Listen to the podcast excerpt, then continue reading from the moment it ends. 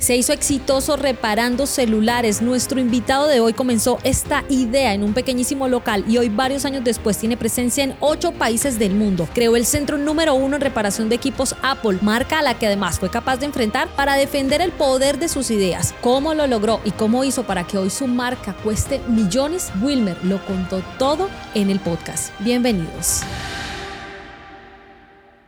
Este es como el segundo podcast, porque ya llevamos aquí hablando detrás de cámaras un montón con Wilmer. Bienvenido, gracias por aceptar esta invitación. El espacio de hoy estoy segura que va a ser de gran enseñanza para todas las personas que acaban de llegar a este video y que si llegaron a este lugar, de seguro no se van a ir como llegar, se van a ir 100 veces mejor de conocimiento el día de hoy. Gracias, gracias por aceptar esta invitación, Wilmer. ¿Qué tal, Janet? Muchas gracias a ti también por dejarme participar y un saludo pues a toda la comunidad de, de Janet que está pendiente de sus videos. Tengo datos. Los datos dicen que hay en enero solamente 3.496 reparaciones que alcanzó su empresa en los diferentes países, en los diferentes lugares, en un solo mes.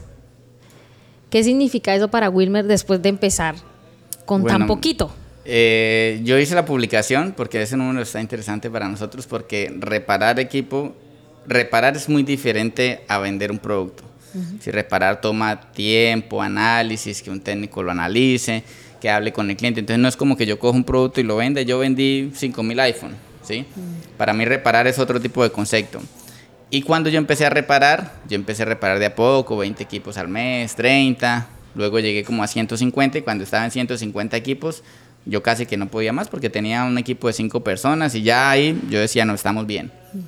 Y comparar este número de 150 equipos que hacía ya cuando yo me sentía que estaba full de trabajo y casi que totalmente todo organizado, ahora contra 3.500 equipos, que es un número totalmente brutal, yo digo, o sea, ha crecido de cosa impresionante.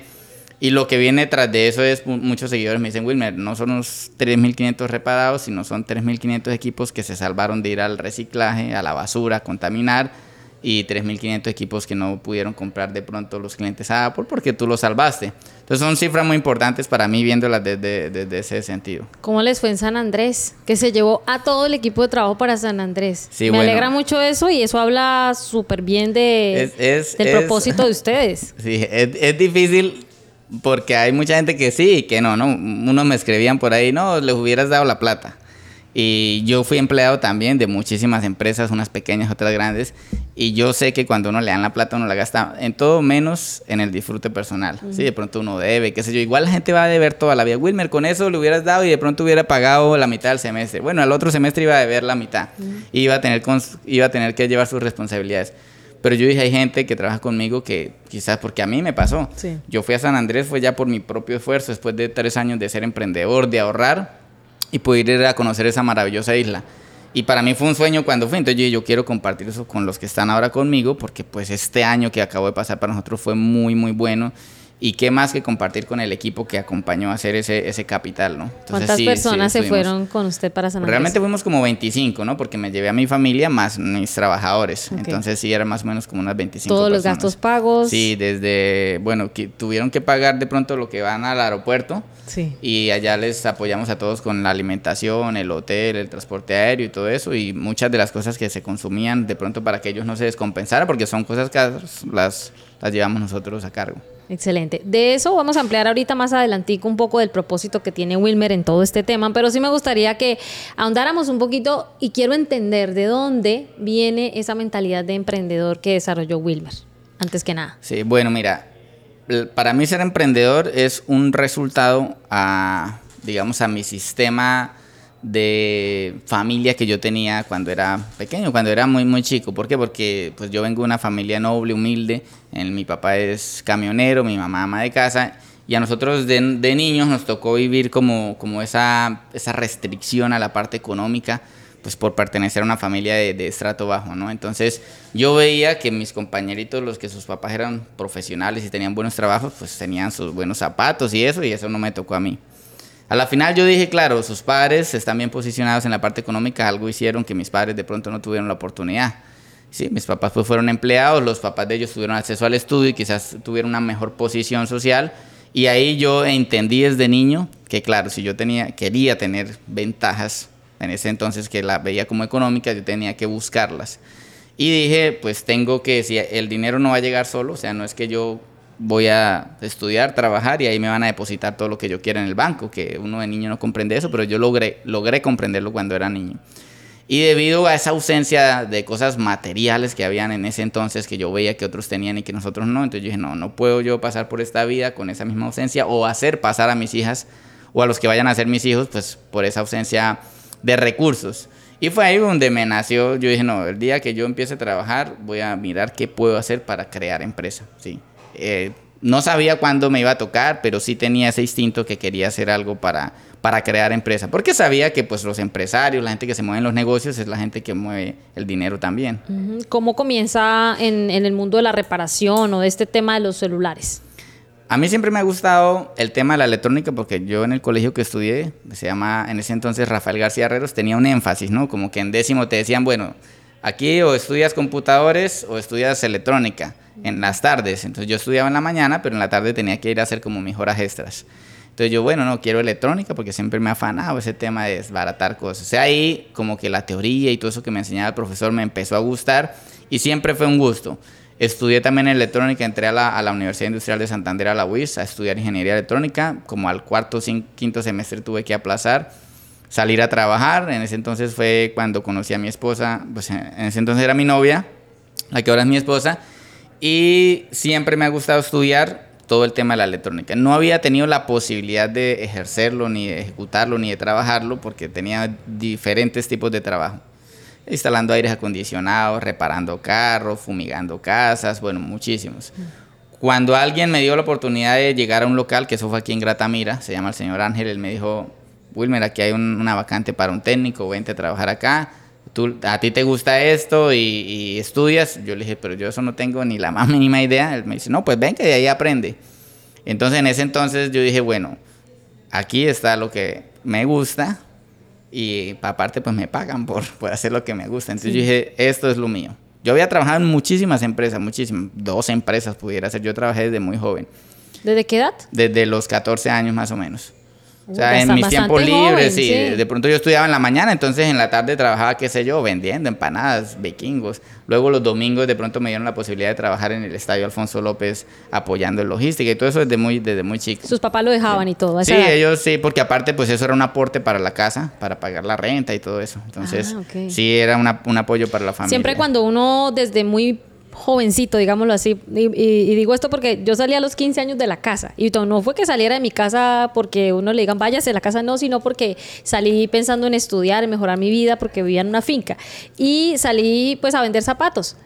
Y uno va como con esa mentalidad de, trabajar y, y, cuando uno como que comienza así, y, me reflejo un poco en esa historia también porque cuando uno va desde tan joven, eso como que le desarrolla uno el carácter, ¿cierto? Como que lo, lo, prepara uno para enfrentar la vida de una manera diferente. Sí, es, eh, considero yo que esas, esas situaciones difíciles te hacen, te hacen formar cierta parte dentro de ti que a la larga vas a tener que usar luego en el camino. Claro que sí. Mm. Y ahí trabajando, digamos, en esas labores llega a la tecnología, digamos, llega esa oportunidad. Sí, entonces yo, yo dije, pues, aquí me van a pagar por lo que me gusta hacer, sí. Entonces mi jefe vio eso, aparte me, me, motivaba porque pues yo he tenido muchos jefes, yo me conté esta historia y decía, en la mayoría de trabajos que yo tuve, todos me despidieron, todos. Yo siempre he sido muy bueno en el trabajo, o sea, me ha gustado ir a un trabajo y si a mí me pones aquí a ordenar estas cajas, yo te voy a entregar un inventario, te las organizo por color, por modelo. Capaz que a alguien no le va a gustar porque siente que es demasiado, Sí, pero si a mí me, lo, me contratan para hacer algo, yo lo hago bien.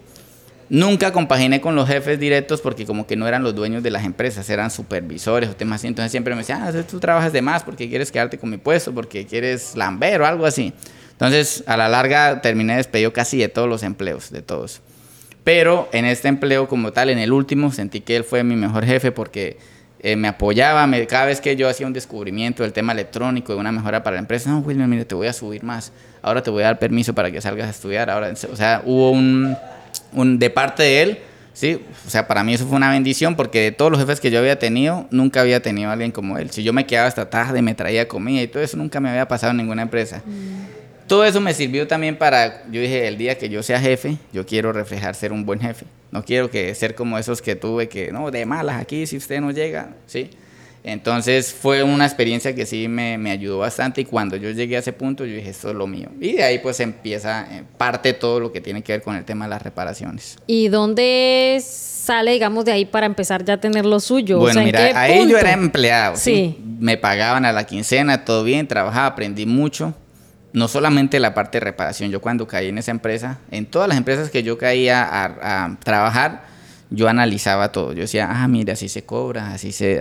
ah, un empleado no es solamente lo que se le da a la quincena, hay que pagarle el seguro. Hay que, yo todo eso lo iba procesando. Y algún día me tocará a mí. Entonces yo quiero tener esa experiencia que a otro le está y yo, ah, este se gasta la plata y no guarda para la nómina. Entonces los empleados se ponen mal, no vienen a trabajar, entonces eso tengo que evitarlo el día, el día que me toque eso. Entonces cuando yo trabajé ahí, duré como unos ocho meses trabajando, a mí una persona me hizo una oferta, me dijo, Wilmer, vente a trabajar conmigo, ya no empleado, sino como una tipo sociedad. Lo que tú hagas con tus propias manos, yo te voy a dar el 50%. Me pareció interesante, yo le dije a mi antiguo jefe, obviamente no le gustó, le dije que muchas gracias por la oportunidad, que me habían ofrecido algo mejor, pero claro, se, se pegó su, como decimos aquí en... en Son berracá. Son berracá, sí, y, y ya, bueno, salí ahí, me fui a trabajar con él y ahí empecé a, a, ganar un poco más porque ya no era un salario de quincena, sino ya por lo que yo hacía me pagaban. Y pues como soy demasiado ágil, yo reparaba muy rápido, en ese entonces me iba súper bien. Y empecé a tener mis, mis, pequeños ahorros ahí, o sea, mis gastos en la casa normal y mis ahorros. Sentí que me sirvió no gastar siento que todo el mundo cuando gana de más gasta así como gana. Y a mí en ese entonces yo dije, no, pues ¿para qué voy a gastar de más si, si me acostumbré a vivir con un salario mínimo, ¿para qué voy a gastar el de más? Me gano tres salarios mínimos, voy a gastar dos por si acaso me sale alguna oferta. Entonces, en ese tiempo, pues yo empecé a ahorrar, a ahorrar dinero, no sabía ni para qué, pero ya luego, ah, mire, aquí de pronto no voy a durar mucho. Este jefe que tengo ahora o socio se va, se va a molestar y luego me va a correr. Entonces empecé a comprar mi herramienta. Y algún día voy a hacer, no sé ni cuándo, pero algún día este no le va a gustar más porque aparte eh, como que no compagino muy bien con las personas por mi forma de ser, que me gustan hacer las cosas bien, ágil, rápidas y eso a veces la gente como que le molesta. Y ahí cuando yo ya vi la oportunidad, no, aquí no voy a durar más, yo ya tenía mis ahorritos, una herramienta comprada y fue cuando di el primer paso a decir, bueno, ya voy con lo mío. Renté una oficina en un centro comercial que se llama Altamonte, 200 mil pesos recuerdo que valía al mes metí la herramienta que había comprado y que había ahorrado y ahí empecé. Ahí empezó todo. No reparaba teléfonos ni la marca Apple, reparaba computadoras de, de, todas las marcas, computadoras portátiles. Ok. ¿Y en qué punto de ese momento de, de independizarse, digamos, comienza a ver el nicho de, de, Apple o comienza a encaminarse porque iba a tener como su mercado exclusivamente reparando Apple? Sí, bueno, mira, yo empecé a reparar laptops, mal no me iba, pues gracias a Dios siempre, siempre me ha ido bien. Sobre todo porque nunca he gastado lo que me gano, ¿sí? O sea, a mí, a, pesar de que yo abriendo el negocio no me caía mucho trabajo, pues con dos o tres trabajos yo ya pagaba todos mis gastos. Yo pagaba una renta muy barata donde vivía, no gastaba mucho, no tenía carro ni, ni moto, creo que tenía. Entonces, no había mucho gasto. Entonces, yo era feliz con lo que me entraba. Sin embargo, pues obviamente yo quería ganar más, atender más clientes y eso. Cambié de ahí de, de, Altamonte para Gratamira, que era donde estaba el nicho de los clientes. En ese entonces no se manejaba lo de las redes sociales.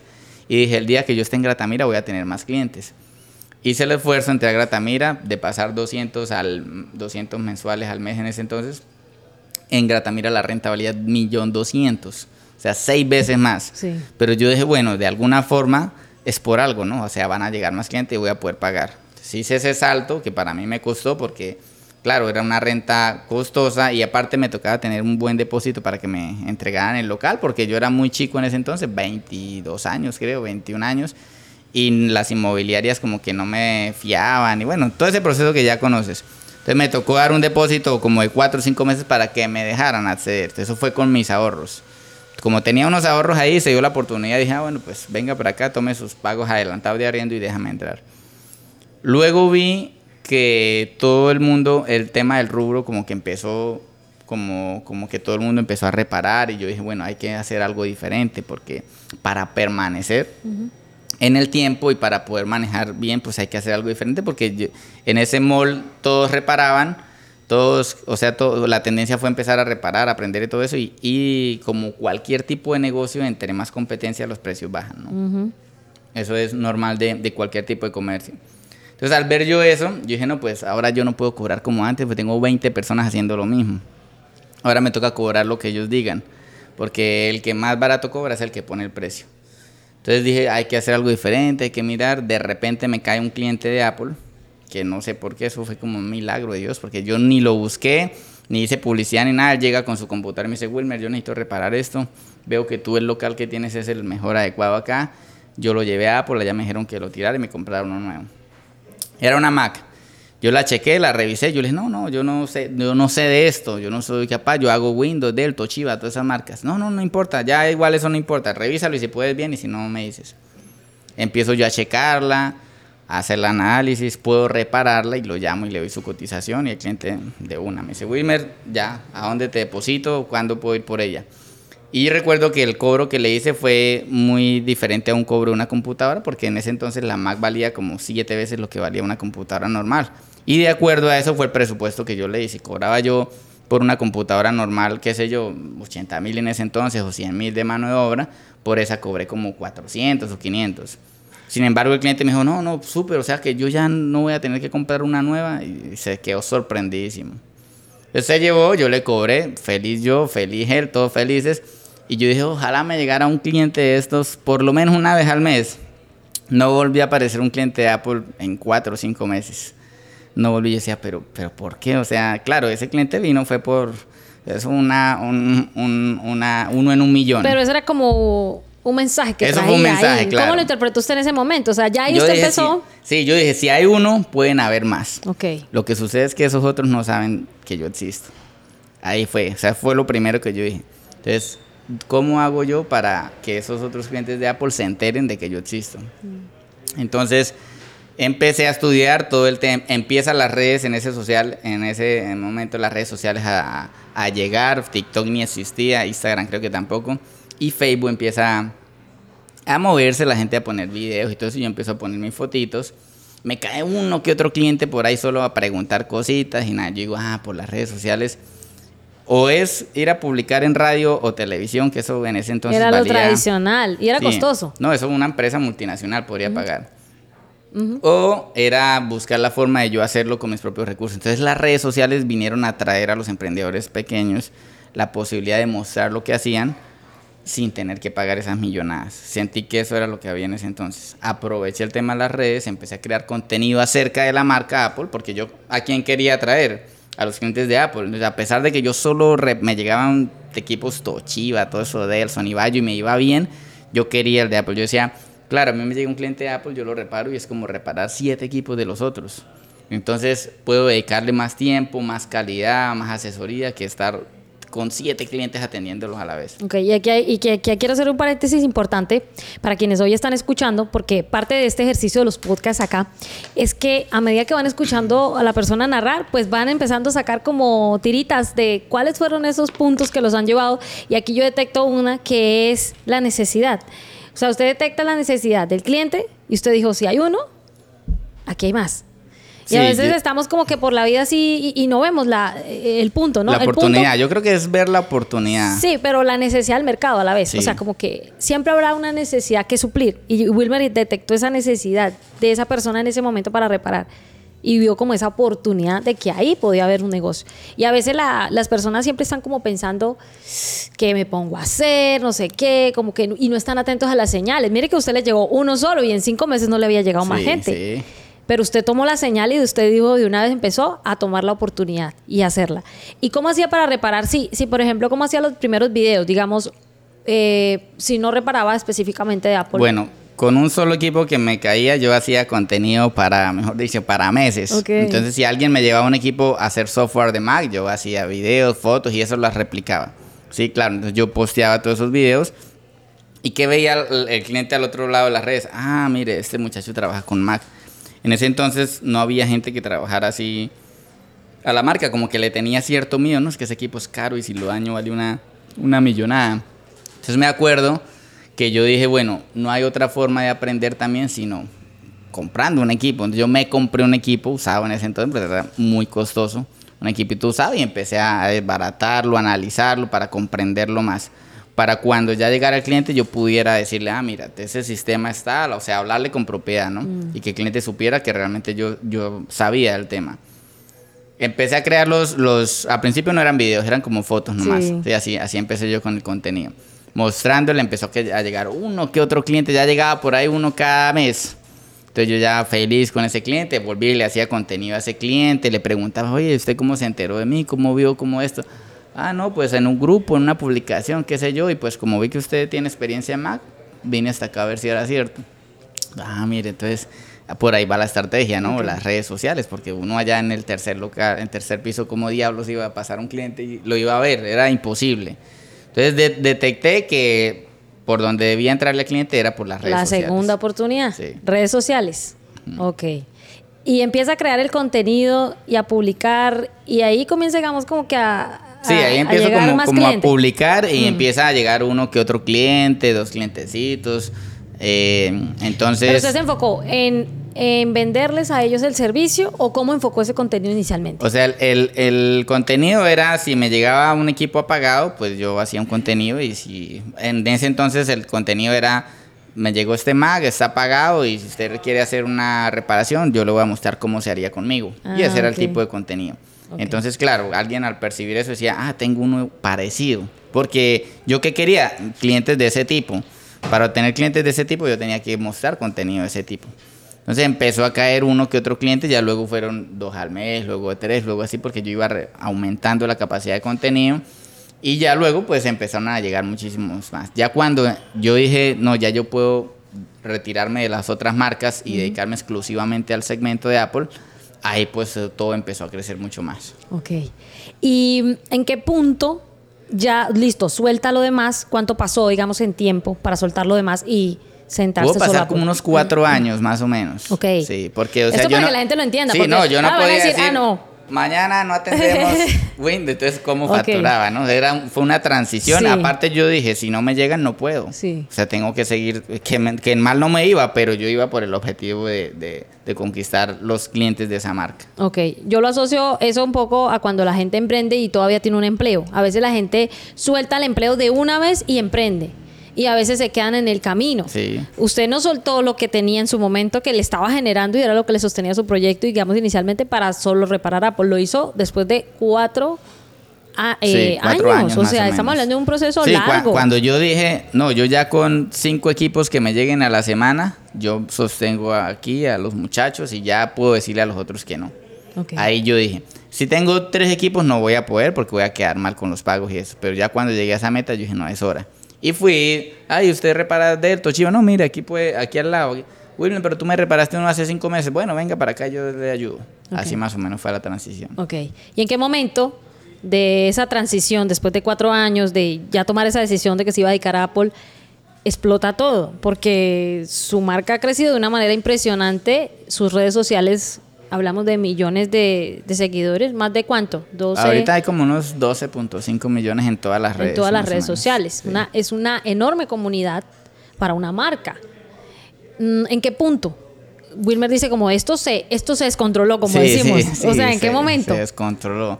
Pues mira, yo venía trabajando en mi local normal, ya yo traía el chip de las redes sociales y yo ya creaba contenido, no era un contenido súper viral, pero era un contenido que me atraía a mis clientes y que me mantenía ocupado.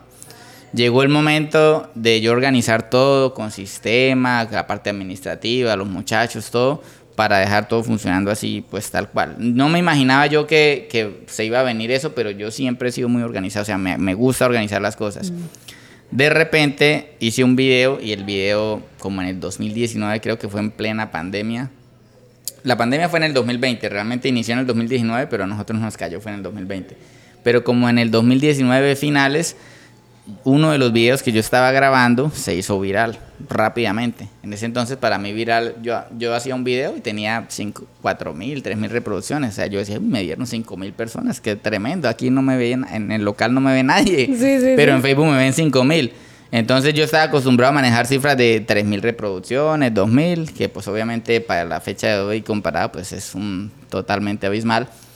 Luego subí un video y el video empezó el primer día con las 5000 reproducciones, luego 7 mil, 8 mil, 10 mil, 20 mil y como llegó como a 100 mil reproducciones, o sea, fue 10 veces más impactante que los videos tradicionales. Yo dije, ah, mira, a la gente le gustó este video. Entonces yo, ah, voy a empezar a hacer los videos como este porque seguramente le gustaron. Y hice otro video parecido a ese y ese sí se volvió aún más viral.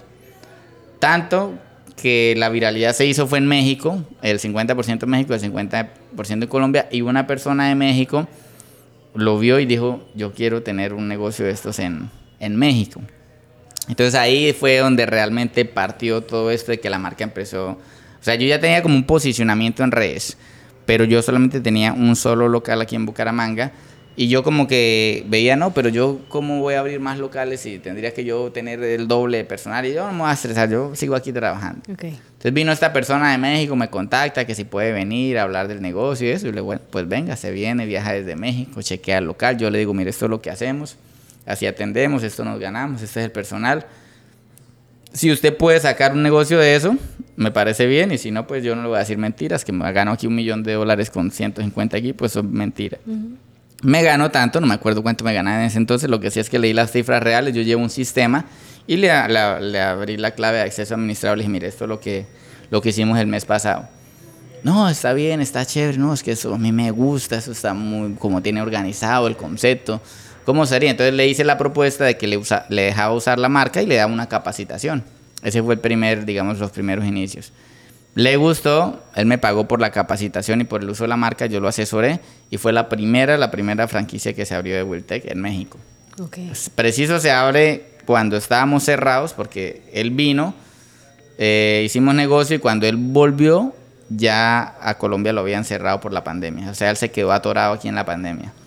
No pudo devolverse, entonces aprovechamos ese tiempo para capacitación y cuando ya dijeron que medio habían vuelos humanitarios y todo eso, él se fue. Como a los tres meses abrió su local y ese fue el primerito, primerito de todos. ¿Y hoy son? 22. 22. En México tenemos como 10. Y tenemos en Guatemala, en Bolivia, en Argentina, en Chile. Colombia vamos a abrir ahorita en Bogotá. El 2 de marzo. ¿En Colombia, están solo en Bucaramanga? Barranquilla, ah, Barranca Bermeja y ahorita en Bogotá. Bogotá. Y próximamente en Medellín también. Súper. Eh, quiero entender un poco, digamos que el sistema o, más bien el modelo de negocio que Wilmer logró desarrollar a partir de esa otra oportunidad que se le abrió, mm. porque usted no la estaba buscando. Claramente dice, yo estaba cómodo, estaba bien, ya estaba estable con lo que hacía, pero le llega esa otra oportunidad y Wilmer dice, la voy a aprovechar. Es decir, usted no se puso a pensar como de no, yo que le voy a compartir a otro lo que sé, o yo que le voy a contar a otro lo que me gano. o sea, es, es, algo que pues mucha gente no, o sea, es muy celosa, ¿no? O sea, no, yo esto no se lo cuento, los secretos, o, no muestro esto tampoco en las redes porque de pronto la competencia me copia. Sí. Eso era el, movimiento de ese entonces. ¿Qué piensa Wilmer de eso? Yo aproveché ese celo que había, por lo menos en tema de videos, de que la gente no le gustaba mostrarle nada a los clientes y yo dije, voy a informarle a los clientes que se le hace una reparación. Wilmer, pero la competencia te va a ver y va a hacer lo mismo que tú. Ah, bueno, pues que lo hagan, pero yo quiero mostrarle a mis clientes para que ellos se sientan eh, la confianza de cómo se le haría una reparación. Entonces eso me sirvió muchísimo, abrir todo ese contenido primero al cliente. Que si lo copiaron, sí, muchísima gente lo copió, aprendió y todo, pero yo no, yo no iba con esa envidia, ah, no, es que no lo hago porque el de acá me ve yo. Bueno, si lo voy, aproveche y sáquele también resultados. En cuanto al tema ya de la franquicia, yo dije, claro, es algo que no, yo no voy a ir a México a abrir mi negocio, ni me voy a llevar todos los muchachos para allá, ni yo voy a seguir en Colombia, de pronto estoy creciendo, pero si él lo quiere aprovechar, yo le puedo ceder ese conocimiento y el uso de la marca, obviamente, pues le voy a cobrar, porque es un negocio. Y creé como un sistema ahí para decirle, bueno, mira, así se trabaja, estos son los proveedores, esta es la forma de garantías, si tú adoptas todo esto, vas a poder seguir trabajando y ahí empezamos con el primer proyecto. ¿Es muy difícil crear para franquiciar o qué tanto tiempo le tomó a Wilmer crear para franquiciar, organizarse bien así? Mira, para poder franquiciar cualquier tipo de negocio, lo primero que tiene que hacer el negocio es ser autónomo. ¿Y qué es ser autónomo? Que el jefe no tenga que estar en el negocio. ¿Sí? Yo duré muchísimo tiempo y yo me iba de vacaciones y claro, los clientes, no, que si Wilmer no está no voy, que si esto, que Wilmer es el que hace lo difícil, que entonces se bajaba la producción en el momento que yo pude delegar el conocimiento que yo tenía tanto en la parte de, comercial, para atraer los clientes, para hablar, para cobrar, para reparar, a cada persona que integra mi equipo, ahí yo pude empezar a decirle a alguien, mire, le vendo este sistema, este modelo de negocio. ¿Por qué? Porque lo va a poder aplicar. Si no, tendría que yo irme con él para que el negocio le funcionara. Entonces, cuando el negocio está organizado y tiene como una serie de pasos en el cual otra persona lo puede replicar, es el momento que se pueda franquiciar. Obviamente, para que sea una franquicia, primero tiene que haber un reconocimiento de la marca. Porque si yo te digo a ti, te vendo una franquicia de helados, ¿y, dónde está la marca? No, solo la tengo yo. Pues tú, ¿para qué? Tú pones la misma tuya y no me vas a pagar nada. Pero si yo te digo, te vendo una marca de helados para que la pongas en tu ciudad. Aquí tengo siete, en Medellín tengo tal y ya tiene fama y en tu ciudad no está. Tú dices, ah, yo puedo ponerla y sacar provecho de esa marca. Es más o menos es así. Algo también importante que destaco mucho es ese trabajo de redes sociales que, que Wilmer se dio la tarea de hacer. Que yo siento que sí, ese es un punto o sea, ¿qué, ¿qué, tanto porcentaje le suma usted a lo que hizo las redes sociales por usted en su marca? Pues mira, o sea, la marca realmente, si no hubiera aprovechado el tema de las redes sociales, no hubiéramos tenido la posición que tenemos hoy día, ¿sí? Porque, vuelvo y te digo, en ese entonces era radio, televisión y redes sociales. Y para de contar. Y radio y televisión estaban para mí por fuera. Okay. No había posibilidades. Entonces, esas redes sociales fue, la verdad, la base para yo decirle a la gente, aquí estoy yo, yo reparo Apple, si usted va a querer reparar conmigo, le muestro lo que yo puedo hacer y si a usted le gusta, venga conmigo.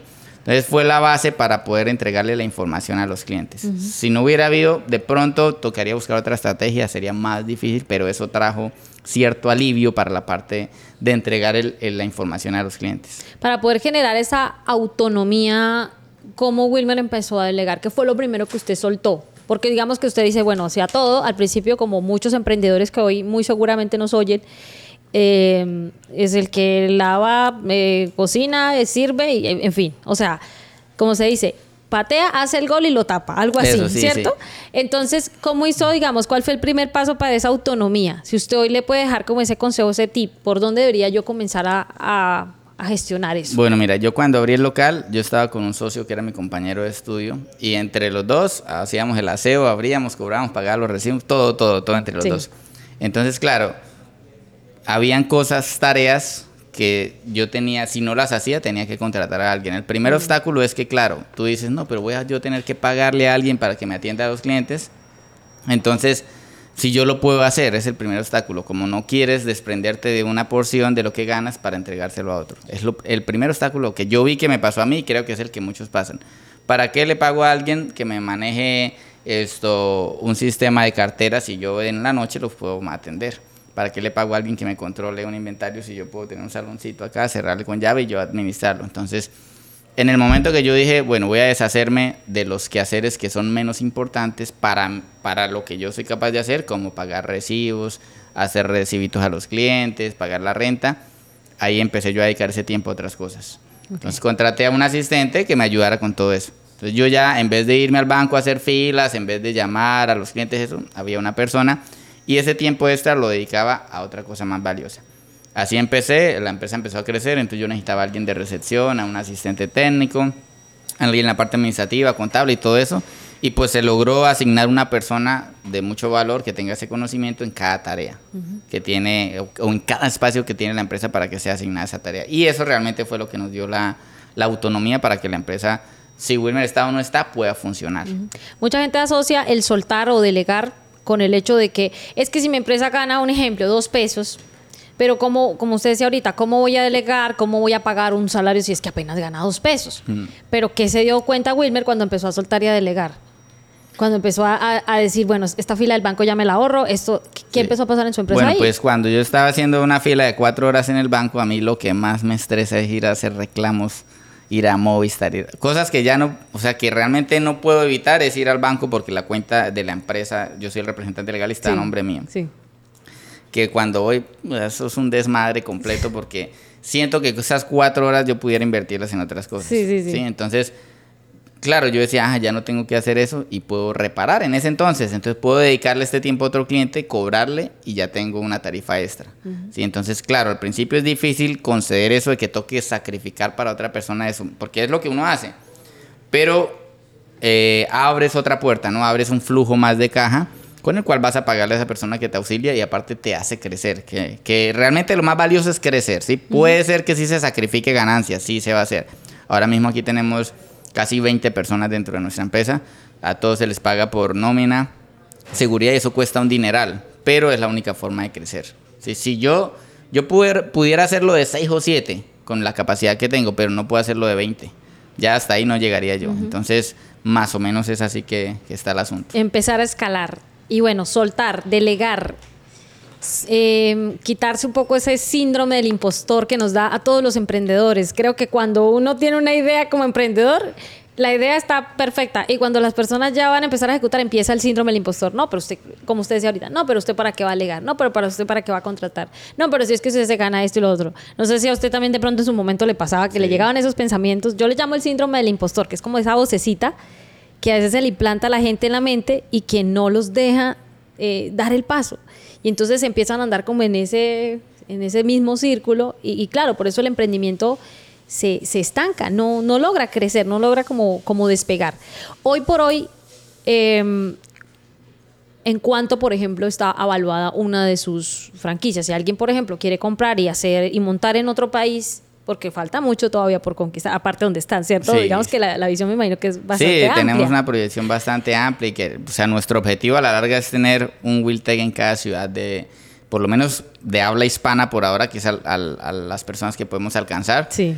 Y ese es nuestro objetivo, ¿no? Ya, tenemos 22. Al día de hoy nosotros evaluamos cada, cada franquicia dependiendo lo que puede aportar, ¿no? O sea, al principio la franquicia, cuando yo le vendí la, la primera franquicia, yo que le podía decir, mire, esto es lo que hay. No le podía cobrar tanto porque no ganaba tanto. Mm. Yo le decía, si usted saca resultados de esto, pues súper para usted. ¿Cuánto vendió la primera? La primera se vendió como en 15 mil o 20 mil dólares, más o menos. Pero esa venta no es que me dan los 20 mil y no, me toca a mí ponerme a capacitar, hacer, casi que es la capacitación, mejor dicho. Capacitación, proveedores y la organización de todo eso. Ya hoy día, dependiendo la evaluación que nosotros hacemos de las que se han abierto últimamente y la ganancia está en 130 mil dólares. De 15 mil a 130 mil. Mejor dicho, de 0 pesos a 130 mil. una franquicia. Una franquicia. Miren lo impresionante que es este dato, porque es como llevar una marca que nace así de la nada, digamos, de su creatividad, de su, de su inspiración y de sus ganas de ser empresario, a valorizarla de esa manera y, obviamente con un gran porcentaje de, reconocimiento de marca a través de las redes sociales. O sea, el, como se dice, el paquete completo. Sí, sí. Fabuloso. Sí, lo que nosotros le ofrecemos al que quiere trabajar con nosotros es un, sistema de trabajo, una capacitación para ese sistema y unos clientes que ya están, que quieren recibir el servicio, ¿no? Realmente eso es lo que pagan los los que la compran, porque como yo le digo a muchos, yo digo, no, usted pudiera trabajar, si quiere yo le, le doy una consultoría de cómo puede usted desarrollar su negocio, porque en eso me va muy bien y, he dado varias, a varias personas que dicen, no, Wilmer, no tengo el dinero, pero quiero pagarte para que me asesores. y, les, y les ha ido bien, pero yo le dije, el día que abras un Wiltec, el primer día yo te garantizo que vas a tener clientes. Yo, le dije, ah, yo cuando abrí mi primer negocio, a los 15 días no me llegó el primer cliente. Y tuve que hacer más. Yo dije, ¿será que esto sí es lo mío? Voy a cerrar esta miércoles, porque no, no llegaban. Claro, ¿quién diablos me iba a conocer en ese entonces? Pero ahora por lo menos nosotros vamos a ir a Bogotá y tenemos una muy buena expectativa. Nosotros, si tú alcanzaste a ver ahí todas esas cajas, la mayoría vienen de Bogotá. Un cliente que dice, Wilmer, ¿dónde estás? En Bucaramanga. Ah, yo estoy en Bogotá, te envío por paquetería, no me importa. Mandan de paquetería, se toman el tiempo, la seguridad y lo envían. Mm. Entonces, vamos a abrir Bogotá. Esperamos que tenemos una expectativa bastante amplia porque tenemos clientes que nos esperan allá. Y eso es lo que realmente le vendemos a las personas que quieren trabajar con nosotros. Ok hace unos meses llega una carta a, a Wiltech y eran apoderados de la marca Apple, precisamente la marca que usted repara.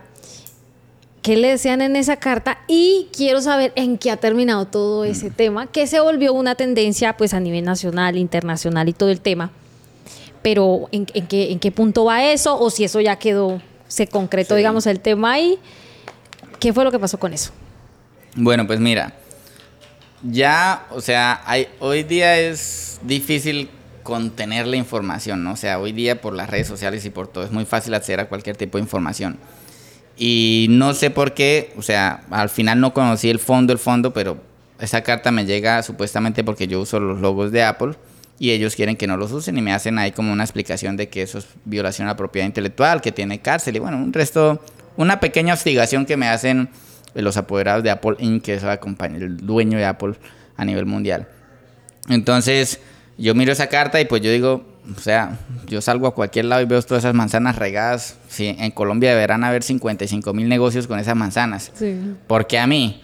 Sí, entonces, ¿por qué no se la mandan a todo el mundo? O sea, sentí que era una hostigación solo para mí. Ahora, yo en ese entonces ya no usaba la manzana, sí usé la manzana, yo les expliqué, yo contesto la carta a título personal, no llamo ni abogado ni nada, yo, Wilmer, usted usa la manzana y lo vamos a denunciar. Mm. Y recuerde que eso tiene años de cárcel por, por violación a la propiedad intelectual de, de logos registrados. Aparte, usted se hace pasar por un servicio autorizado y aparte usted usa piezas falsas. Son las tres acusaciones. Entonces yo siento que entre lo que me, ellos me acusan, yo puedo responder en nombre propio y me tomo el tiempo y lo respondo al, instante. Falso lo de la marca, le mando mis fotos. Sí la usé, sí, ¿para qué? La usé, pero ya no la uso, entonces... ¿Y cuando la usó, lo hizo como, como qué? Como de, ah, bueno. yo le expliqué, yo usé la marca así como la usa el dueño de un taller que repara Toyota. Él tiene que hacerle saber a su cliente que repara Toyota. ¿Cómo diablo se le hace saber a un cliente que es dueño de un carro Toyota que él repara la marca sin nombrarla? No hay posibilidad alguna. Entonces tiene que poner servicio de mecánica para, para carros Toyota. Entonces tendría que venir Toyota y denunciar a ese señor y decirle que está usando su marca. Pero bueno, eso no tiene mucho sentido común. A la larga yo les expliqué y luego ellos, ok, bien, perfecto por la marca. De lo de las piezas, le mandé las piezas que uso eh, fotos y todo. Y lo hacerme pasar por servicio técnico porque era como que lo que más ellos estaban obstinados. Es que yo me hago pasar por el servicio técnico oficial. Y yo les dije, mire, si yo me hiciera pasar por el servicio técnico oficial, yo tendría que dar la garantía sin cobrar. Porque un servicio técnico oficial tiene que dar garantía sin cobrar. Y yo a los clientes le cobro. Y, y, si me llega un cliente que el equipo está en garantía, yo lo, aquí queda el oficial cerca de nosotros, yo lo envío, le digo, no amigo, esto ya aquí le voy a cobrar. Si usted quiere gratis y que es lo más recomendado para mí porque tiene un año de uso, vaya a la garantía. Ya si allá no le atiende por X o Y razón, venga con nosotros. Entonces respondí esa carta, sentí que ellos como que me ignoraron y luego unos asesores que tenía empezaron a decir, no, Wilmer, te van a denunciar, te van a quitar el negocio, esas multas son de 200 mil dólares, no vas a tener ni cómo pagar y me asustaron bastante. Como yo vi que ni Apple respondía a la, a la, carta que yo les respondí a título personal y muchos de los abogados que medio me conocían me estaban era ya crucificando porque ninguno me dio voz de aliento, la verdad. Entonces yo me llené como de miedo. Y dije, bueno, vamos a publicarla en redes sociales a ver qué pasa. Y entonces yo me tomé y la publiqué. Y con ese alcance que usted tiene. O sea, esa comunidad tan grande. Sí, en ese entonces, claro, teníamos un alcance súper bueno. Y yo publico esa carta y al otro día me llaman de la W. Wilmer, em, sabemos de esto, queremos saber si es verdad, mándanos la carta para ver si es, algo real. Y yo les mandé la carta original y queremos hacerte una entrevista y bueno, ahí explico yo. Cuando doy todas esas explicaciones, obviamente el cliente siente que Apple quiere, o sea, como minimizarme, ¿no? Como que, ah, Wilmer está reparando equipos, ya no queremos que él repare y esta es nuestra forma de presionarlo. Eso es lo que percibe el cliente y es lo que percibo yo también. Sí. sí o sea, me están amenazando porque hoy yo reparo equipos Apple y lo que quieren es ponerme un poco de restricciones. Entonces se hace eso súper viral, sale por todos los medios, empieza la presión mediática que funcionó muy bien. Y entonces Apple vuelve a responder un segundo comunicado y me dice, señor Wilmer Becerra, eso no es así como usted lo está pensando, es una forma amistosa, estamos eh, estamos contentos porque usted ya no usa los logos y nos lo hizo aclarar. Y bueno, pues la verdad es que no es de forma hostil este acercamiento, antes por el contrario, si usted quiere trabajar con nosotros. No era hostil, pero... Aquí pero... línea. Entonces, claro, yo digo, ¿cómo diablos no va a ser hostil si me están amenazando que me van a mandar a la cárcel? ¿sí? Y que hay multas y que... Y eso que no era hostil. Sí, entonces, claro, supongo yo que cambió ese concepto por toda esa presión que se hizo, porque a la larga en estos casos la gente se pone a favor del, menos favorecido, ¿no? Porque, o sea, ¿qué garantías tengo yo a pelear con tremenda empresa, pues que va a tener su pool de abogados súper reconocidos en todo el mundo? Sí, entonces, eso fue lo que pasó. Me dijeron que podía participar para un servicio autorizado de Apple. La verdad no estoy muy interesado por el servicio autorizado porque tienen muchas limitaciones. Y preciso mi empresa se enfoca en satisfacer a los que no están bien satisfechos en el servicio de Apple. Entonces, que sería como algo contradictorio. Ofrecen otro tipo de servicio que es algo independiente, en el cual yo pueda ejecutar las reparaciones actuales y que ellos me permitan acceder a garantías para poder ofrecer ese servicio. Esa sería más conveniente porque puedo hacer las dos cosas a la vez. En la primera, solo lo que ellos digan. En la segunda, lo que yo hago actualmente y algunas reparaciones extras que ellos pudieran autorizar se pasó los documentos, todo, los documentos, pidieron un poco de documentos y pues está la hora y ya no respondieron. Sentí que eso era como una, una, respuesta solo a la presión, como que, ah, claro, Apple quiere, no quiere que Will me repare y eso, entonces como que su forma de verlo, hacerlo ver bien fue, ah, mira, trabaja con nosotros. Yo pasé todos los documentos y está la hora y no, no me han respondido nada. No tengo mucha, tampoco como que mucha intención de que hay que, me, que trabajar con ellos porque pues a, mí me va muy bien así. Si sale, perfecto, y si no, pues bien, entonces eso ahí quedó, quedó nomás. La cosa es que, bueno, eso a la larga diría yo que es como una crisis, por decirlo así. A todos los emprendimientos o empresarios o emprendedores les llega un momento como de crisis, de, de, de, de, que la situación en algún punto, por algún lado, siempre se quiebra. Digamos que ¿Qué enseñanzas le dejó como todo eso que pasó? ¿Qué, qué, qué, recapacita de todo eso ahora que ya pues ha pasado todo y que quedó ahí el tema? Bueno, mira, pues eso sí me, me o sea, aprendí muchísimas cosas porque aunque fue algo muy rápido que sucedió, o sea, yo venía tranquilito cuando me cae esa carta y ya me desestabilizó y aparte lo que yo esperaba de parte de supuestamente los que tienen mucho conocimiento en ese tema era una buena asesoría. Wilmer, no te preocupes que aquí te defendemos. Era, Wilmer, no, hay que prepararnos, hay que mirar, hay que hacer esto porque de pronto nos denuncian, nos demandan, nos van a poner tal multa. Entonces yo duré como unos 15 días súper asustadísimo con eso. O sea, yo casi que adoptaba las respuestas que ellos me daban, ¿sí? Solo hubo una persona que realmente sí me dio como una luz una, una abogada, pues ella es muy reconocida, pero me pidió que no la nombrara, de políticos. Y ella me dice, Wilmer, mira, ellos creen que pueden venir aquí a Colombia a hacer lo que se les da la gana.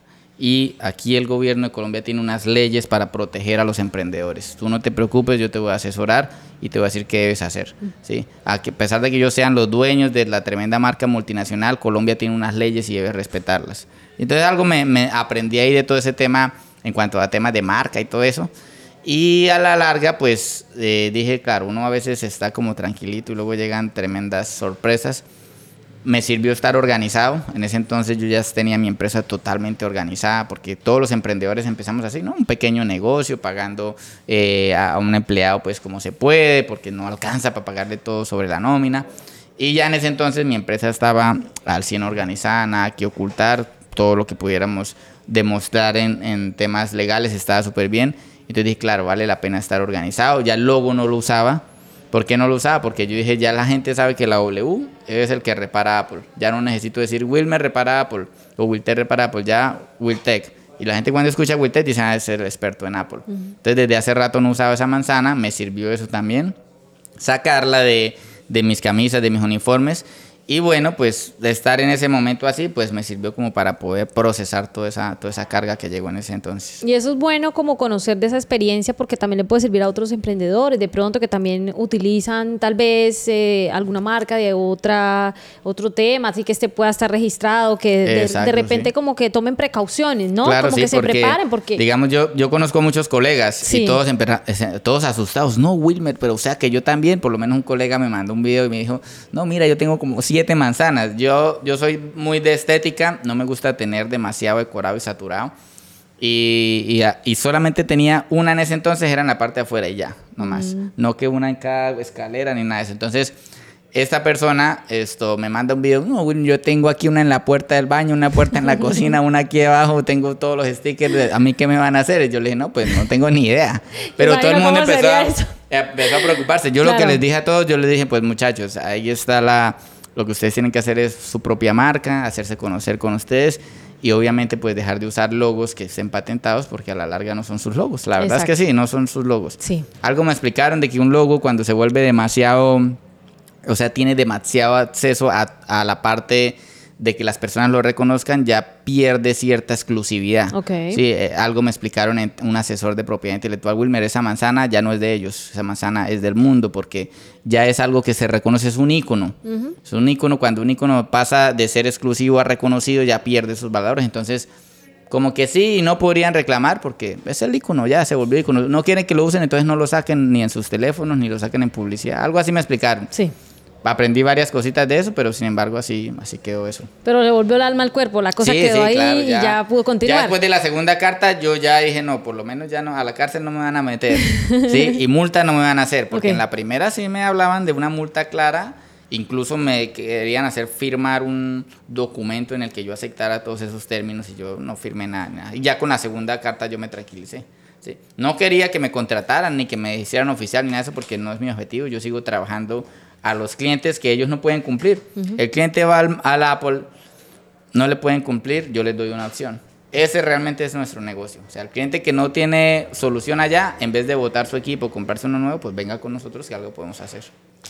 Wiltech Academy abrió academia para enseñar, porque aparte de que, bueno, usted ha enseñado por las redes sociales durante mucho tiempo y ha hecho muchísimo contenido, pero ya vio otra, otra línea de negocio que, decidió aperturar. ¿Hace cuánto y, y que, cómo le ha ido con ese tema? Bueno, ese, ese tema es muy interesante porque mucha gente quiere aprender de este tema. Y yo digo, yo no voy a poder reparar todos los equipos del mundo. Hay muchos equipos dañados. ¿sí? Entonces yo prefiero enseñar y que otro aproveche esa enseñanza para que saque pues, dinero para sí mismo y que le dé una solución al cliente. Lo tenemos de, de, manera online y de manera presencial, solo que la presencial se me hace casi que imposible hacer clases. Hice como unas 5 o 6 clases eh, donde traíamos el alumno y desde cero lo dejábamos reparando bien. Y sino que ya la presencial es un poco más complicada. Saqué el formato virtual. En ese tenemos una plataforma en la cual le decimos a una persona desde cero qué es armadores, cómo hacer el proceso, hasta el momento que repare un equipo. Sí, entonces ahí se suscriben, aprenden, les decimos qué herramientas comprar, les hacemos unas evaluaciones y, y ese, digamos, es pues para nosotros un modelo de negocio, porque la verdad el que diga que que enseña sin cobrar, pues es porque, no sé, tiene demasiado dinero y no quiere ver nada más, pero eso es un modelo de negocios que lo que hacemos es ofrecer el conocimiento que nos ha servido a nosotros. Ahí no se enseña nada que no sepamos. ¿sí? La premisa es, si usted lo vio en un video nuestro en Facebook y lo quiere aprender, lo puede aprender paso a paso en nuestra academia virtual. Perfecto. Más o menos así No, y mire que yo, yo siempre le he dicho algo a la gente y hace poquito saqué un video con cinco ideas de negocio que la gente puede comenzar desde su casa, que es rentable y que además les decía en el video que si usted aprende una habilidad y la sabe desarrollar muy bien, enseñe. Exacto. Ábrale el negocio a la enseñanza porque en ese momento el conocimiento es uno de los negocios más rentables en el mundo. Entonces, ya la enseñanza no es como que el gurú tiene que enseñar a los demás, así como que antes uno veía muy lejos como el tema de la enseñanza. Ahora la enseñanza la puede dar una persona que aprende una habilidad, la desarrolla. Siento yo que la potencia crea comunidad, obviamente puede crear marca y a través de eso luego puede dedicarse realmente a enseñar. Y que no hay nada malo en cobrar eso, porque a la larga es una unidad de negocio. Claro. Y, y es algo que yo le digo a la gente. A veces, pues digamos que una persona, y no quiere decir que usted no la, por muchos años le ha enseñado a la gente gratis en las redes sociales. O sea, ¿qué, ¿qué, más contenido de valor que haberle entregado a la gente, digamos, esa información? Pero qué mejor que poder buscarle otra unidad de negocio a lo que usted está haciendo y que eso a su vez pueda contribuir en que usted siga generando más oportunidades, más, mejor dicho, pueda seguir abriendo y la expansión se siga generando. Entre otras porque a veces lo que no nos cuesta no nos duele. Sí, exacto. ¿Cierto? Sí, claro. Entonces, ¿no le ha pasado que de repente usted vaya a asesorar a alguien y como usted le dio gratis, a la larga no aplica nada. No, sí, y me pasó a mí porque, mira, yo en el tema, sobre todo, que yo estudié harto todo el tema de marketing, yo veía mucho contenido libre. Y algunas cosas las aplicaba y otras cosas no las aplicaba. Luego me pareció una persona que me pareció buena, pero se cobraba y cobraba caro. Entonces, bueno, si cobra caro es porque debe tener algo bueno. Y pagué esa asesoría y él me dio una asesoría muy, muy buena que luego yo no la quise poner en práctica porque era, o sea, yo decía, no, es que de pronto me da pena, es que hacer videos, es que esto, aquello. Entonces, luego como que me contactó esa persona, bueno, Wilmer, ¿cómo vas? Y yo le dije, no, es que estos y estos pasos me da pena hacerlos y no quiero. O me da pereza. Entonces, pues eres un pendejo porque me acabas de pagar por la fórmula, te doy la fórmula y ahora no la quieres aplicar. Ni, ni para qué me pagaste, me decía. Entonces yo dije, oh, tienes razón, ¿no? Yo pago por algo y no lo quiero aplicar, pues soy realmente un pendejo. Entonces dije, no, vamos, eso que pagué lo voy a llevar al pie de la letra. Y a la larga, pues sí dio mucho fruto porque todas esas cosas que se hicieron al pie de la letra, a la final trajeron resultado. Si hoy hablamos del modelo de negocio de Wiltech, decimos que uno está, digamos, el tema de las franquicias, que es un modelo de negocio muy rentable que ya usted estableció, digamos, para, para irse expandiendo. Obviamente hablamos de, su negocio, sus clientes, reparaciones hay otro nicho que es los cursos, obviamente conocimiento digital. Y está la creación de contenido, ¿cierto? En las plataformas digitales. Hábleme un poquito de, esa área y, y, cómo eso también le ayudó a potenciar su empresa. No solo desde el reconocimiento de marca, sino cómo pudo eso también apalancarlo. Pues mira, siempre desde que inicié vi como eh, la oportunidad de usar las redes sociales para crear contenido. El objetivo de crear contenido mío siempre fue un cliente ve mi contenido y dice, sabe qué es lo que yo hago. El día que ese cliente necesite una reparación, pues va a saber que ahí estoy. puede ser que no lo necesite ahora mismo, pero el día que lo necesite, pues va, se va a acordar de mí. Fue mi objetivo inicial. Los videos gustaron mucho, yo saqué un esquema de formato totalmente nuevo que no había. Ahorita pues ya hay mucha gente que lo copia porque es fácil copiar, pero pues, no hay problema. Pero en ese entonces era una novedad el esquema de formato que yo saqué a mostrar a los clientes cómo se hacía una reparación y contándole una historia al cliente. Gustó muchísimo, se volvió viral en muchas de las redes y pues empiezo a monetizar por Facebook. Facebook me empieza a pagar muy bien por esos videos yo con ese dinero que hice, bueno, ajá, voy a poner gente para que me apoye con la creación de, con la edición, con, contestando comentarios y todo eso, que a la larga mi objetivo era atraer clientes a mi negocio. Crear contenido para mí es para atraer clientes. Al final, como que el resultado de hacerlo también fue que Facebook me pagara la monetización. Me pagó muy bien eh, los videos virales, pues los que hacen contenido saben cuánto paga un video viral, se paga muy bien y todo ese dinero, pues yo a la larga lo cojo y lo reinvierto en mi empresa y vuelve y me crea, me crea más, más flujo de dinero, más capital y así sucesivamente. Es lo que he aprovechado en el tema del contenido. Eso es algo que sin duda pues lo ha potenciado, ¿no? En todo ese tema. En lo que yo leía, ¿Hay algún otro nicho del modelo de negocio que se nos haya quedado por fuera de pronto dentro de Ahora lo que mismo la marca? son como los cuatro los principales. Los cuatro principales. A mí me invitan a veces a dar conferencias a los rubros, o sea, cuando hacen sus congresos y eso, aunque ellos no me pagan, pues me pagan todos los viáticos y me invitan y todo. Y yo sí tengo el tiempo disponible, pues apoyo esos eventos porque me gustaría compartir eh, siento que es ahí donde se entrega la información, aunque no es para mí un negocio, es una línea en la que yo capacito gente, le entrego información importante. Mm. Y las asesorías personalizadas que usted dice que sí las da, todavía las da. Bueno, ya ahorita me queda más, más complicado porque digamos que al principio, qué sé yo, hace unos dos o tres años hay personas que dicen, Wilmer, yo no tengo para comprar tu marca, pero quiero que me enseñes cómo es el modelo. Yo te pago, entonces yo les cobraba una consultoría y era una, un proceso en el que yo les decía, mira, esto es lo que hay que hacer, cambia esto en tu negocio, cambia esta forma, adopta este sistema y los acompañaba durante un par de meses hasta que ellos adoptaban una estructura de negocio y de trabajo y por ese trabajo era como un consultor de negocios. Ahorita ya me queda muy complicado por el tema del tiempo. Pero bueno, digamos que esa la podía meter a la academia. Un ejemplo. Sí, esa, esa, esa, esa, y la vende por la academia. En la, en la academia está enfocada solamente reparación. Ahí voy a darle otros enfoques, el tema de creación de contenido, administración, todo lo que tiene que ver una empresa, ¿no? Porque una empresa o sea, cuando yo voy a los congresos, yo le digo, mire, ustedes son técnicos y todos son muy buenos. A veces voy a encontrar técnicos más buenos que yo. Pero una empresa no es un técnico, una empresa es la reunión de varias personas con muchas habilidades en diferentes áreas, comerciales, operativas, mercadeo. Entonces, si usted es técnico puede ser muy bueno, pero si usted no aprende habilidades de marketing, de mercadeo, atracción de clientes, ah, usted atrae a los clientes, le paga bien, pero su dinero lo derrocha y no sabe cómo gastarlo. Entonces, fácilmente su empresa va a caer pronto. Si no sabe cómo reinvertirlo, cómo sacar costos, todo eso, entonces ese, eso es un próximo proyecto que tenemos porque ahorita estamos renovando nuestro curso, entonces estamos súper ocupadísimos renovando el curso, pero sí es un proyecto que queremos sacar. Todo esto, Wilmer, que nos está compartiendo, usted lo ha aprendido empíricamente, es decir, todo ha sido inquietud suya por aprender marketing, todo el negocio, es decir, viene de totalmente su interés por aprender. Eh, la parte electrónica yo la estudié en la universidad. Sí. Sí. Sin embargo, lo que se estudia en la universidad no se aplica sino la teoría, que sirve mucho, pero la práctica eso ya se hace sobre el, sobre el trabajo. Mm.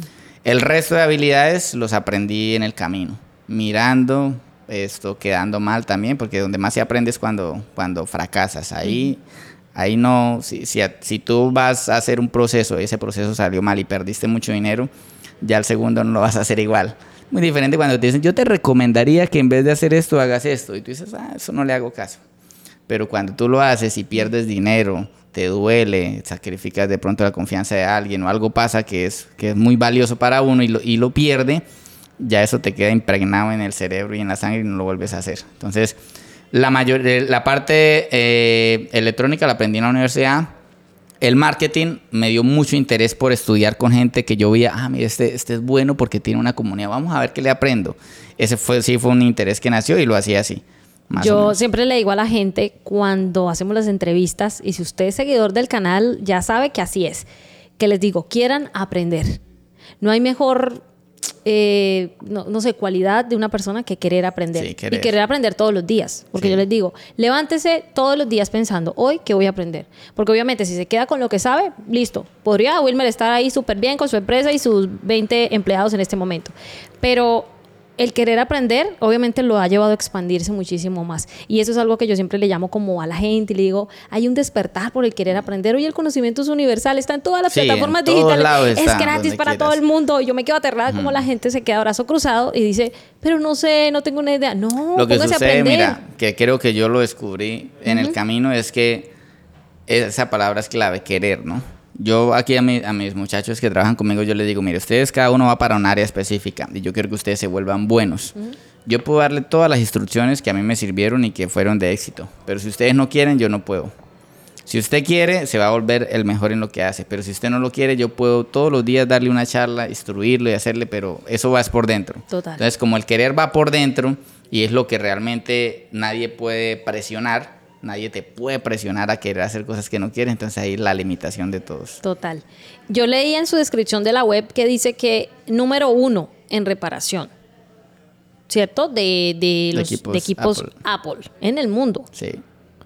¿Qué lo incentivó a eso? A ser el número uno. Cuando yo creé mi empresa, que era una empresa así con este escritorio nomás y para trabajar, yo dije, quiero ponerle un logo que sea cuando yo crezca, yo no me imaginaba el crecimiento, yo el crecimiento me lo imaginaba aquí en Bucaramanga, la verdad, o Santander.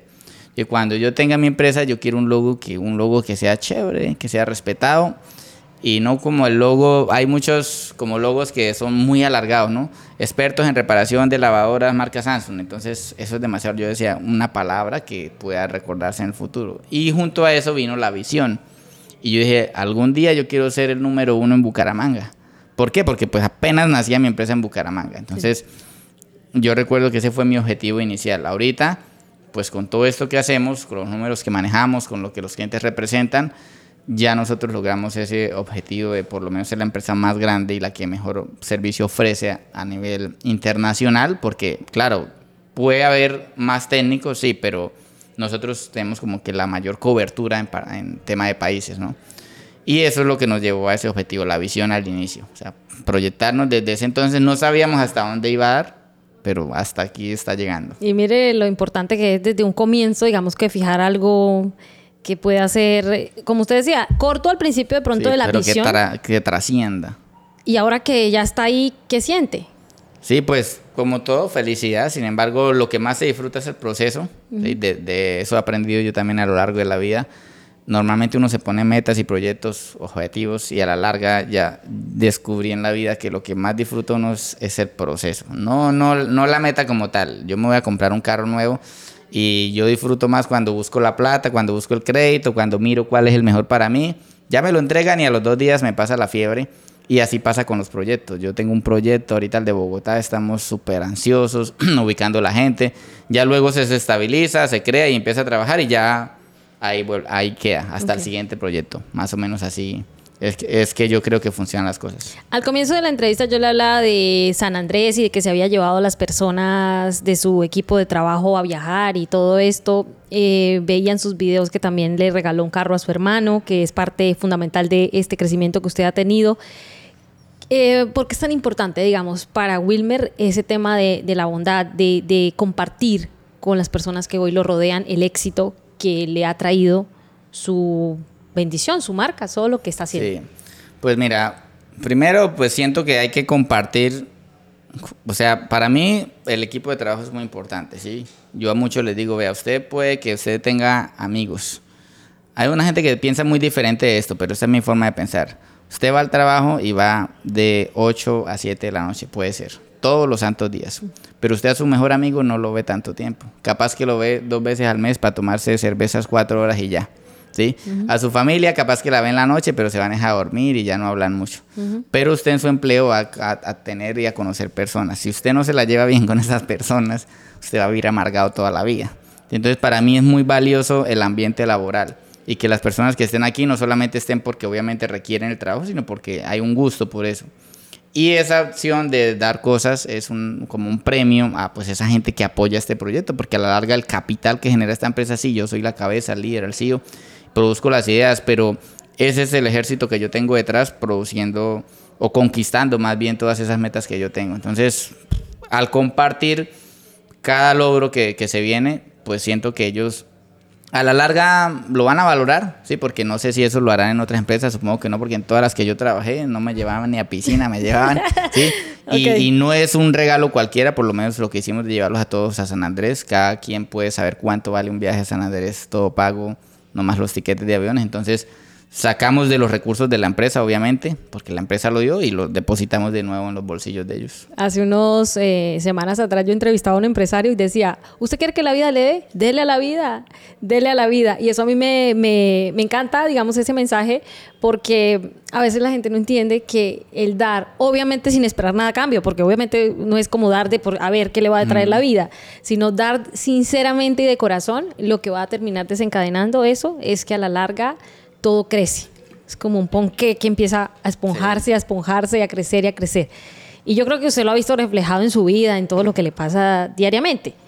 ¿Qué le motiva? ¿Qué le inspira? Digamos que usted está en un punto, primero ya pues como de lo que soñaba, hoy ya está viviendo ese sueño hecho realidad. ¿Cómo hace para motivarse? ¿Cómo hace para, para como que tener ese, ese, esa llama ahí encendida, como esa inspiración todo el tiempo de querer ir por más?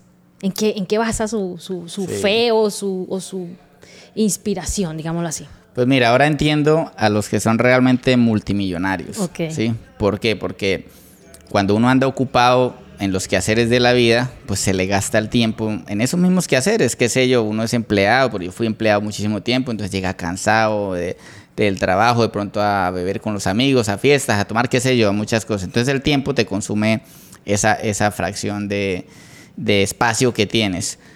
Ahora mismo yo he cumplido muchísimas de las metas, es más, creo que fueron más de las que tenía planeadas y me queda un espacio muy libre para dedicarlo a otras cosas.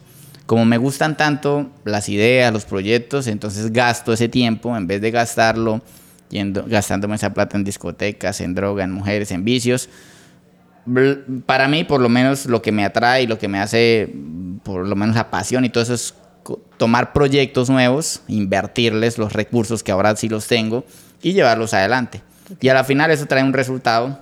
Por eso, por eso digo que ahora comprendo a por qué la gente es súper multimillonaria. Porque ellos dedicaron su tiempo a hacer un capital, ahora tienen tiempo libre y el tiempo libre no lo gastan gastándose ese capital en vicios, sino lo gastan reinvirtiendo ese capital en nuevos proyectos. Que a la final eso nunca para. ¿sí? Entonces es lo que me está pasando a mí por lo menos. Yo tengo un par de proyectos nuevos que vienen, que pronto no te los he contado ahí, que se van a lanzar pronto, pero que requieren una inversión y que a la larga van a generar otra vez un capital. Y eso es lo que me mantiene ahí como en... ¿Tienen que ver con esa misma línea o es otro tipo de inversiones? No, tiene que, ver todo, todo. Aprendí algo de alguien y me decía, Wilmer, mira, no sé si has visto, de pronto he, posteado muchos videos, a mí me estafaron muchas personas en el proceso. Amigos que se hicieron amigos míos, me pidieron dinero prestado, se lo llevaron, nunca me pagaron, hasta me hicieron sacar créditos en el banco ¿sí? Cuando recién inicié, que fue para mí un golpe muy duro. Y ahí aprendí yo y aprendí una persona me dijo, mira Wilmer, no hay nada mejor que invertir en lo tuyo. Porque tú puedes, si fracasas, fracasaste, a nadie, nadie se llevó tu dinero. Tú te lo gastaste y lo invertiste mal y aprendiste. Pero si tú le das un dinero a, a otra persona que te dice que te va a proponer un negocio y él se lo lleva, ya no vas a poder controlarlo. Entonces todos los proyectos de ahí en adelante, yo empecé a crearlos bajo la marca. Entonces por eso ves que hay cursos, por eso eh, le vendemos al cliente servicios, por eso vendemos franquicias y los que vienen nuevos van a estar todos bajo la marca, ¿sí? Son proyectos que yo pueda dominar. Okay. Tres consejos de marca que hoy Wilmer, desde su experiencia empresarial, le puede dar a una persona que apenas está a punto de arrancar su idea y que hoy podría ser oro puro para ellos. Bueno, mira, dentro de lo que yo hubiera querido que me enseñaran que no sabía, es que es hacer marca personal. Una cosa es la marca comercial, por lo menos Sony Buy o PlayStation, qué sé yo, Apple es marca comercial. Instalar una marca comercial es mil veces más difícil que instalar una marca personal. Eso no lo sabía yo. Y yo empecé instalando una marca comercial que se llama Wiltech. ¿sí? Si a mí alguien me hubiera dicho, empieza por instalar tu marca personal, pues igual nos ha ido súper bien. No sé dónde estaría ahorita, pero fue algo que yo dije, alguien me lo hubiera explicado, de pronto más facilito. ¿Y entonces por qué? Porque cuando nosotros empezamos como emprendedores va a ser difícil instalar una marca comercial en la mente de las personas, pero una marca personal es muy fácil. Sí. Tú tienes tu marca personal, tu modelo de hacer periodismo, de hacer podcast, de, de recopilar toda esa información y hacerla ver a tus seguidores. Esa es tu marca personal. A diferencia que si creáramos un logo de una empresa y eso. Entonces, todo el que va a emprender, que primero empiece por su marca Ok, personal. apuntado. Mm. Yo creo que ahí están con el lapicero. Yo también voy a apuntar acá, marca personal Entonces, para. No, es que yo soy, yo hago cinturones. Bueno, entonces usted no le ponga un cinturón a la marca, sino empiece mostrando su cara, mostrando su nombre y decir que usted es un experto en hacer cinturones. Cuente Ya- su historia, le digo yo a la gente. La Exacto. gente le da miedo contar la historia. Y tienen unas historias que yo Son les digo son historias de valor. Sí. La gente se engancha más cuando escucha, obviamente, la historia, porque ahí ya eso genera confianza. Exacto. ¿Sí o no? Y ya luego que tienes tu marca, que la gente reconoce qué es lo que haces, entonces empiezas a sacar bajo ese nombre las marcas que quieras porque ya va a ser más fácil. Exacto. A mí me tocó al revés porque en ese entonces no tenía el conocimiento. Yo primero traté de hacerle el reconocimiento. Usted hizo lo más difícil primero. Exacto, Ahora le sí. toca la más fácil. Ahora entonces, yo cuando descubrí eso, cómo era, entonces ahora salgo yo en los videos. Mi nombre siempre lo digo en los videos. Cuando voy a abrir un centro de reparación, voy hasta allá, tomo fotos. Hago la marca personal. Que a la final es la que más conecta. Lograr conectar una marca comercial es muy duro. Solo tallas internacionales. Apple puede porque tiene tremendo equipo de diseñadores, de gente haciendo todo eso. Y mil y años. Exacto, y Estamos experiencia, y han descubierto eh, análisis psicológicos de las personas, bueno, todo eso. Y en cambio la marca personal es más, conecta más directa, ¿sí? Sería lo primero. Ok. Lo segundo es mm, no se tarde, porque a uno se demora en procesar esta información muchísimo tiempo por el miedo. Entonces, cuando a mí me dieron esta información, yo logré procesarla como a los seis meses. Entonces, el día que usted reciba esta información y lo quiera ejecutar para que quiera, porque quiera tener resultados, hágalo de inmediato. Ojalá después de este podcast. De Sí. una, tome acción. Wilmer, me da pena. Bueno, empiece con pena. A mí también me da pena Ay, grabar. me da miedo, dice la gente. Yo Sí. quiero, pero no, me es da que miedo. mi voz, yo, yo decía, mi voz se escucha muy fea. En, en- yo mandaba un audio y yo luego lo escuchaba para ver que yo, puta, mi voz sí es fea, ¿no? Y a la gente le gusta, decía yo. Entonces, yo- cuando a mí me dijeron, tienes que hablar. Sabotaje. Eso se llama Sí. sabotaje, ¿no? Yo O decía, no, ¿quién va a escuchar esta voz tan fea que yo tengo? Y a la final yo salí con mi voz fea y pues ya la gente, así sea fea o bonita, no sé cómo la perciban, pero les gusta, ¿no? Les gusta. Eso viene instalado dentro de la marca personal. Es no, no tomarse, o sea, no tardarse. Ok. Es como mi segundo consejo. Y un tercero es la perseverancia. Ok. Ahí va a caer el 99%. Sí, es donde caen la mayoría. Porque como no vemos resultados, ya se nos va a hacer difícil. Entonces, a la larga, la perseverancia es lo que mantiene en el tiempo esa concepción de, de lo que se está creando. cómo atraer clientes. La gente dice, ay, yo tengo el negocio, yo ya, mira, tengo esto, es que yo ya abrí mi Instagram, es que yo ya abrí mi red social, pero ¿cómo atraigo clientes? Ese es, ese es el, el- diría yo que es lo más valioso del comercio. Tú, puedes, yo tengo aquí una bodega llena de repuestos, Sí. full de repuestos, pero no valdría nada si no tengo a quien venderle esos repuestos, ¿sí? Yo puedo tener aquí 20 técnicos, pero si no me llega un solo cliente, ¿cómo les pago la nómina? Dentro de la parte comercial es lo más valioso que tienes, saber cómo atraer los clientes. En mi caso, yo lo que hice fue aprovechar de las redes sociales para mostrar mi contenido. Ahora, hoy día, pues mucha gente está haciendo eso. Luego me pasé a un factor diferencial. Que el cliente te perciba diferente, porque si no el cliente puede irse para cualquier lado. Entonces, esa atracción de clientes creo que yo que es toda una un área que hay que analizar, ¿no? No es como Sí. que aquí está el tip para atraer clientes, no, ya eso hay que hacerle un estudio complejo, que a mí lo que me funcionó fue hacerme diferente, eh, mantener una conexión directa con el cliente, todo un sistema de, de venta, desde que el cliente escribe hasta que el cliente se va. Entonces, sí es lo más valioso y creo que es dentro de lo que la gente tiene que capacitarse. Es, Es como, yo le llamo eso como, lo, como el algoritmo de las redes, es descifrarlo así Sí, entre, sí. entre, entre telas. Sí, porque a la larga, si eso no lo, no, lo, no lo puedes desarrollar, por más bonito que sea tu local, por más buenos que sean tus empleados, por más, eso, si no hay sostenimiento económico a través de los clientes que ingresan, no, no va a perdurar. Creo que algo importante es mostrarse real, ¿no? Mostrarse tal y cual es, no pretender ser otro, sino tener esa autenticidad, lo que usted decía, marcar la diferencia. Siento que obviamente en su caso, marcar la diferencia desde un principio ha hecho que su historia sea completamente diferente a la que de pronto otras personas hoy por hoy están desarrollando en otros lugares, a pesar de que hagan lo mismo que hacen ustedes. Sí, sí, creo que igual, pues como dice, eh, suena, suena como muy cliché, ¿no? Pero todos somos diferentes. Claro. Ahora, mucha gente adopta imágenes de otros, pues porque le les, les ha ido bien pudiera ser o no pudiera ser, eso ya es concepción de cada uno, pero esa diferencia que tiene cada uno pudiera aprovecharla para hacer su propia marca personal, que a la final es lo que va a reconocer la gente. Totalmente.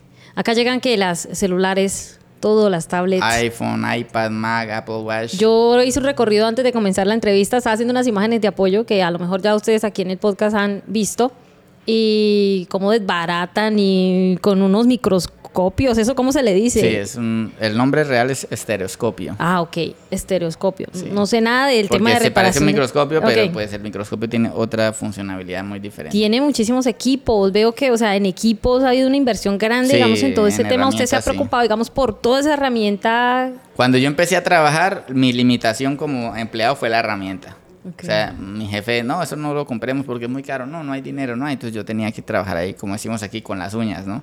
Entonces yo no, al día que mi empresa de recursos no puede faltar herramienta y aquí compramos la herramienta, la mejor que hay disponible y lo último, siempre nos gusta estar a lo último. Yo los veía ahí concentrados y eso es una, eso es como una ciencia, ¿no? Como algo especial, lograr destapar. Ustedes hacen que un móvil o una tablet y todo eso reviva, o sea, lo sacan de las sí, pues fíjate que, o sea, a ti se te daña tu teléfono ¿Cuál tienes tú? El 15. El 15. El 15 Pro. no el Pro más, sino el Pro. Bueno, se te daña tu 15 Pro donde tienes tus cuentas, tus contactos, todo. Sí.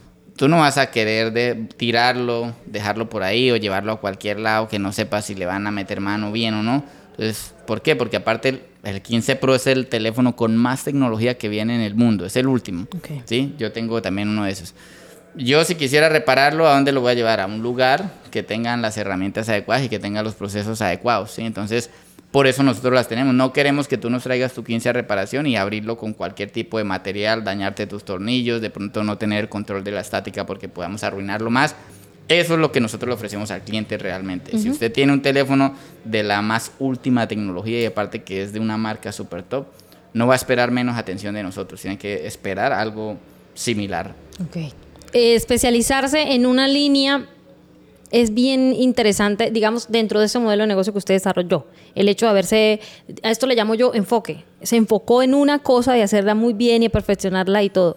A veces hay emprendedores que de pronto dicen, es que quiero un ejemplo, eh, vender churros, pero quiero meterle esto otro. Quiero em meterle empanadas. Y eso empiezan y le meten y le meten y le meten. Y cuando se dan cuenta, tienen tantas cosas que a la vez ninguna se hace bien digamos que clave de, de, su modelo de negocio fue haberse enfocado en una sola línea. ¿Qué le diría usted a los emprendedores desde ese punto, desde esa óptica?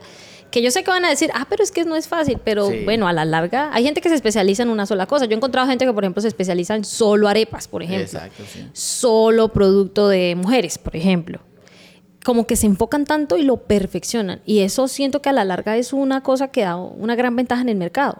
Lo que sucede es que el mercado hoy día como ahí es tan masivo por, tema, por el mismo tema de la información, es muy genérico a la vez. Entonces, en el, en el, segmento que yo estoy, entonces a ti te reparan lo que quieran. Tablet, cualquier marca, televisor, qué sé yo, lo que sea. Y tú dices, bueno, puede que sea bueno, no lo sé. Pero aquí está Wilmer, que solamente recibe la marca Apple. Y que aparte hace 3.500 equipos al mes. Algo de experiencia debe tener ese muchacho, a diferencia del que recibe múltiples marcas y quizás recibe poco. ¿Sí? Entonces es una concepción que tienen los clientes. Si yo quiero ir a donde el experto, no, nadie se va a hacer experto revisando o haciendo de todo. Es imposible. Nadie se hace experto así. ¿Cómo se hace experto? Revisando una sola opción, una sola pieza, una sola marca, um, haciéndose experto en el tema de la medicina en, un solo, en una sola línea. Así se hace un experto. Entonces, claro, cuando yo voy por esa línea de experto, me dedico solamente a los equipos de Apple, me vuelvo experto por la experiencia y por los años, y el cliente al final lo percibe. El cliente dice, yo quiero ir a donde un experto, voy donde Wilmer. Si lo quiero de rapidez, pues ya sé que este me puede ayudar. No es por demeritar a los que hacen de todo, porque igual eso es un tema de mercadeo, pero sí te va a ser diferente dentro de tu segmento. ¿sí? Yo quiero al mejor de las arepas, ahí lo acabaste. Ah, pues es este señor el que vende allí en tal lado, que son muy, muy buenas porque pues, solo hace arepas. Entonces no le queda espacio para ponerse a pensar en otras cosas, sino en mejorar su propio producto. O algo que también yo le digo a la gente es, cuando usted quiera meter más cosas o, o, especializarse en más áreas, es haga una muy bien, especialícese muy bien, enfóquese muy bien y luego vaya dándole la salidita al otro. Por eso desglosábamos aquí un poco el modelo de negocio suyo, porque usted no comenzó reparando y luego haciendo curso y luego haciendo No, no, que se ni- taca, ni. No, imposible. Y, y fue haciendo, y en el tiempo, como que el negocio le va pidiendo, le va pidiendo, y ya usted va expandiendo su, su sala, por decirlo de alguna manera, y llegando a, a abarcar más cosas. Quiero agradecerle, Wilmer, hoy por el tiempo, por esta clase de emprendimiento y de negocios que nos acaba de entregar a todos. Tomé apuntes, espero que ustedes también lo hayan hecho. Traía algunas cosas aquí apuntadas, me preparé, digamos, muy bien porque dije, no quiero que se me quede nada por fuera, porque siento que esta es una gran oportunidad para que la gente también escuche su testimonio y pueda conectar con eso y sobre todo aprender, que ese es un propósito esencial aquí y quiero agradecerle, de verdad, por, por esta eh, entrevista, por este espacio y por mm, contarnos desde su experiencia, cómo usted lo ha logrado y cómo usted hoy es la inspiración, yo sé, para muchas personas. Muchísimas gracias. Ok, igual gracias a ti por esta invitación y por venir aquí a visitar nuestra empresa y allá a todos los, los seguidores de tu página. ¿Qué le dicen sus papás ahora que ya lo ven así? Mi, hijo, mi hijo triunfó. Así le dicen. Maravilloso. Gracias a ustedes por conectarse y quisiera que antes de irse de- del video nos dejen saber cuáles fueron esas principales lecciones que hoy rescatan de esta entrevista. Aquí en los comentarios lo pueden dejar.